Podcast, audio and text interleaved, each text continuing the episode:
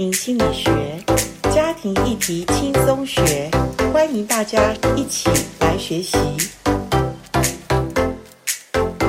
欢迎来到家庭心理学。家庭心理学，我们谈的议题有关于家庭，家庭的议题是包罗万种的。那今天我们很高兴请到前卫生部部长邱文达医师，他特别在我们疫情期间，他有很多的对于我们所谓防疫哈，我们自己。这个家庭或者我们个人如何能够让我们免疫力能够增加？因为疫情真的很需要免疫力哈，所以呃，今天我们想请呃，要不然邱医师你可以专门用你的专业，然后跟邱部长能够有对话。对，因为这次的这个新冠病毒是属于全球性的，因为全球已经算是因为呃运输交通方便，所以传染就很快，呃，就叫全球性的大流行。那没想到这两年当中也造成很多的啊人感染，五亿多人嘛，啊，然后好几百万人去世嘛，啊，啊，当然这个中间，我想我们啊一直都在努力，不管是疫苗或者一些医疗措施啊，尽量减少伤亡啊跟一些损失。但是我的邱部长这过去两年给我们的一些的演讲，特别这一次六月份二零二二年，他提到一个冰山的理论。来考虑思维是整体性的，呃，比这个直线的这个思考是更有这个，我们可以进一步做，不管是治疗或者预防。所以可不可以请呃邱部长跟我们稍微讲一下这个冰山理论在这一件事情上 啊，怎么样去来了解，怎么样去个人或者政府或全民来一起防疫？OK。那么自从铁达尼号撞上冰山以后啊，那么大家呢才对冰山。有更深入的了解。其实冰山在那个海面上，它只有十 percent，大部分的很大的面积都在底下。所以，即使铁达尼当时是世界最大的船呢，它还是沉的。那么，我们现在面对的，其实 COVID 就像是一个冰山。我们现在只看到差不多百分之十。其实呢，你要再深入去了解。所有整个冰山的整体，你才有办法深入去了解 COVID，去预防 COVID 啊。所以我大概我的理论呢，就是啊，用冰山这个的海面下这个部分要特别注意。海面上呢，就是你现在的病例啦、住院啦、死亡的病例，大家都看得到。但是呢，海面下的才是问题。因为有太多的没有症状的感染，或者是啊、有些根本就是潜伏的，就是他看不出来的人，其实已经感染过的很多啊。所以我们在整个预防上呢，必须用全局观的思考，用冰山整体来看。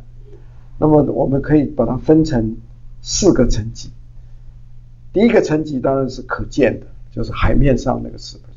第二个层级就是要观察它的趋势，趋势就是时间的变化。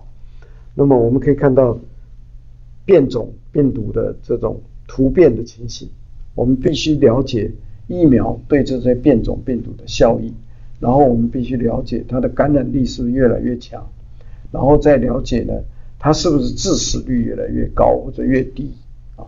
那这是第二层我们要了解。那么第三层呢，我们要了解的就是，呃，我们内外的因素。那么内在的因素呢，就是我们要加强我们的免疫力。这个免疫力呢，里面包括饮食，就是我们谈到的地中海饮食，或者是其他免疫力增强的饮食。这个很多很多，我就不再提。那么另外一个呢，就是运动。啊，这个运动我要特别要跟大家讲一下。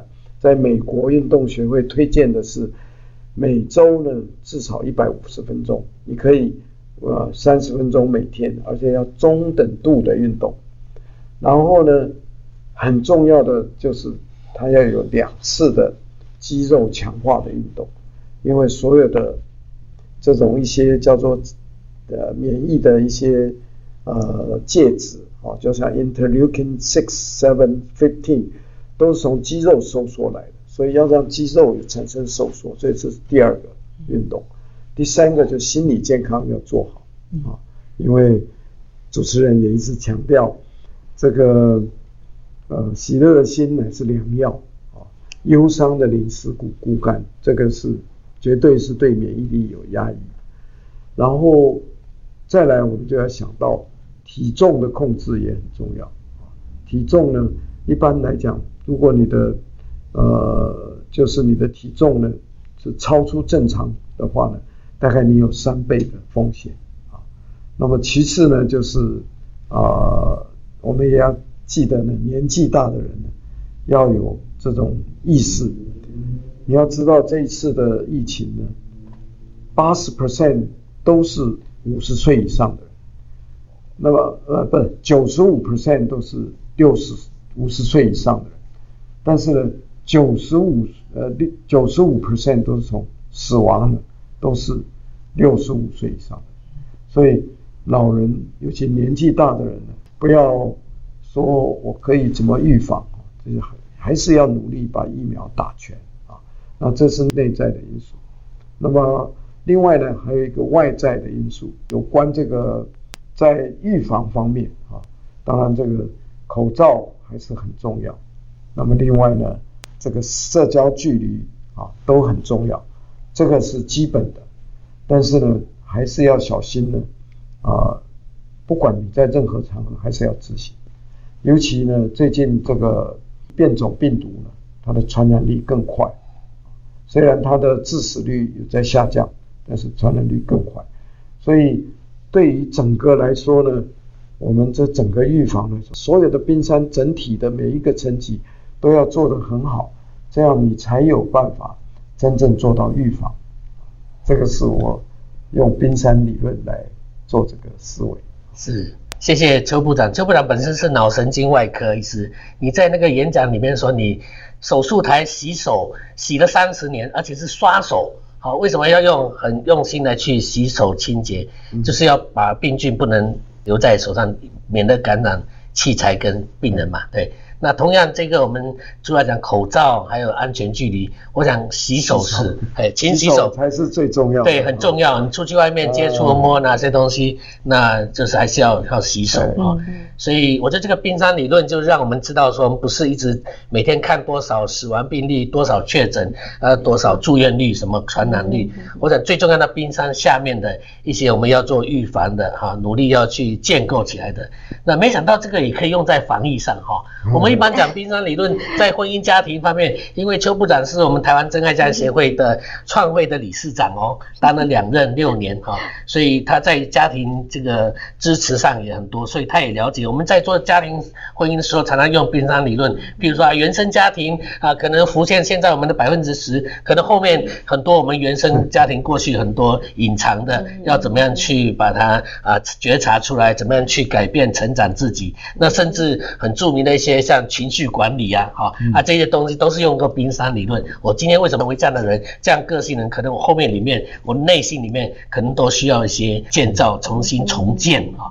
所以邱部长，你也是很好的基督徒哈。那我觉得每一次的演讲里面，你都会有一些的圣经的经文来给我们勉励，因为大家都还蛮恐慌的哈。到现在有一些觉得好像说要怎么样能够有平安，到底什么时候才会止住这个疫情？那你对圣经人物啊一些的一些教导或者一些勉励，给世人很多的同胞们啊一些带来一些盼望吧。好吧，呃，我想，呃，耶利米的故事，耶利米是南国犹太末年的一个先知，哦，他时常呃告诉这个呃百姓呢说，你们继续的这样子道德沦落沦丧，继续的这个胡作非为的话，那么你们很快就会亡国。他所以他一直劝告这个民众。他举了五个例子，那么包括这个什么麻布腰带啊，还有酒罐的故事，还有啊不要傲慢，还有不要呃轻忽，这四个故事呢，一直在证明说，上帝一直给他们启示说这个很危险的，但是呢，最后那里的人还是没这个回事，没这回事。然后最后，他就继续的在为这个南国百姓祷告，求上主在人死给他。最后上主告诉他说：“呃，我已拒绝你的祷告。”最后南国犹太就灭亡。那这里面给我们什么启示？就是说，我们不能太傲慢，是啊，不能太傲慢。是这一次开始的时候，COVID 开始的时候，就是觉得我们人类有一点傲慢，就轻忽，呃就说不会人传人，又什么不需要什么旅行不要限制，贸易不要限制，最后就传遍了全球，造成今天这个局面。哦，所以我想。最重要的是以最谦卑的态度来面对未来的疫情。对，这个是我从圣经写的。对，实在太好了啊！这样的一个解说。那邱部长在演讲里面提到冰山理论，这个前面那点简介跟后面总结，是你稍微讲一下这个冰山这个铁达尼号。啊，为什么会撞上去？为什么造那么大的伤亡？可能跟轻忽、骄傲，或者一些没有做好的预备，或者是一些啊不听人的劝告，这些东西没有尽上人的本分的。那我想今天借这个机会，也是疫情。我想对基督徒来讲，我们知道上帝心意是好的，可是他希望我们能够赶快回转头，啊，来去不要行恶，要行善。啊，那我想给我们大家一些勉励，跟一些讲一下这个铁达尼号冰山的来历 啊，前后来把它关起来一下。OK，那么铁达尼号是这样，它在快撞上冰山的时候，那么那时候呃很多船都告诉他说冰山就在前面，但是呢那个船长说，因为他是全世界当时是最大的一条船。很多人都告诉他说，没有人可以创成这条，上帝也没办法创成这条船啊，所以他当时就下令不理他，我们继续高速前进，最后还是创成。所以这个就影射说啊，不能傲慢啊，尤其对上帝的尊敬是永远要存在的啊，而且呢，要更不能轻忽任何的细节。啊，或者就是碰到像铁达尼这种，这是历史上呢非战争事故里面最严重的一次船难，大概有一千五百多人死亡，那都是跟轻忽有关系，傲慢轻忽有关系，所以我们在面对疫情，真的是要更谦卑，是是。面对是。所以，谢谢邱部长今天给我们啊、很大的勉励跟提醒哈、我想上帝的心意是好的啊、你看，上帝不管你认不认识他，每一天都有阳光啊、都有雨水啊、空气，而且都是免费的啊、那目的就是显清显明他的爱。可是父母的爱不是溺爱啊、也是要提醒哎，哪些东西你不要去碰，哪些地方危险你要去预防。啊，那要约束自己，不是自由就释放放纵，而是约束，其实一种保护。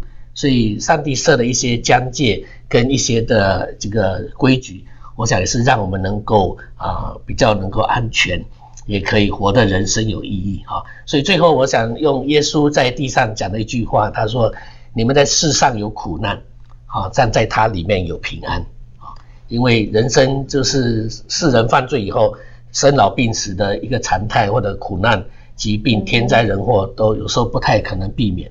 但是为了就是让我们知道，我们地上的时间只是一个客旅，啊，单行道，不管你是世界上哪一个伟人，有一天都要离开这世界。那对基督徒来讲说，我们有更美的家乡，好，我们要回到天上啊。所以在地上，我们能够好好预备自己，那有永恒的生命，达到人生的意义。那现在邱部长虽然退休，可是他在人生的另外一个安排上，他继续上帝使用他，那帮助很多的一些同胞们，甚至外族的。那我想上帝的心意哈，永远是高过我们的意念，他的道路也高过我们的意念。希望我们都能够来认识这位创造宇宙万物的神。谢谢我们呃能够访问到呃前卫生部的部长邱文达医师，还有他的夫人。文娟师母今天来到我们的现场，我们能够跟他们谈疫情当中，我们怎么样来看？虽然疫情对我们人类是一个灾难，哈，可是我相信上帝的手仍然在这个世界掌权。那我也相信上帝借着疫情教会了，或者告诉我们人类，我们人类当警醒的是什么？我们当学的功课是什么？呃，谢谢你锁定台湾真爱家庭协会的家庭心理学，请继续的收听，我们还有很多的不同的议题。我们今天就到这边结束。好，跟大家说拜拜，再见，拜拜，拜拜，再见，拜拜。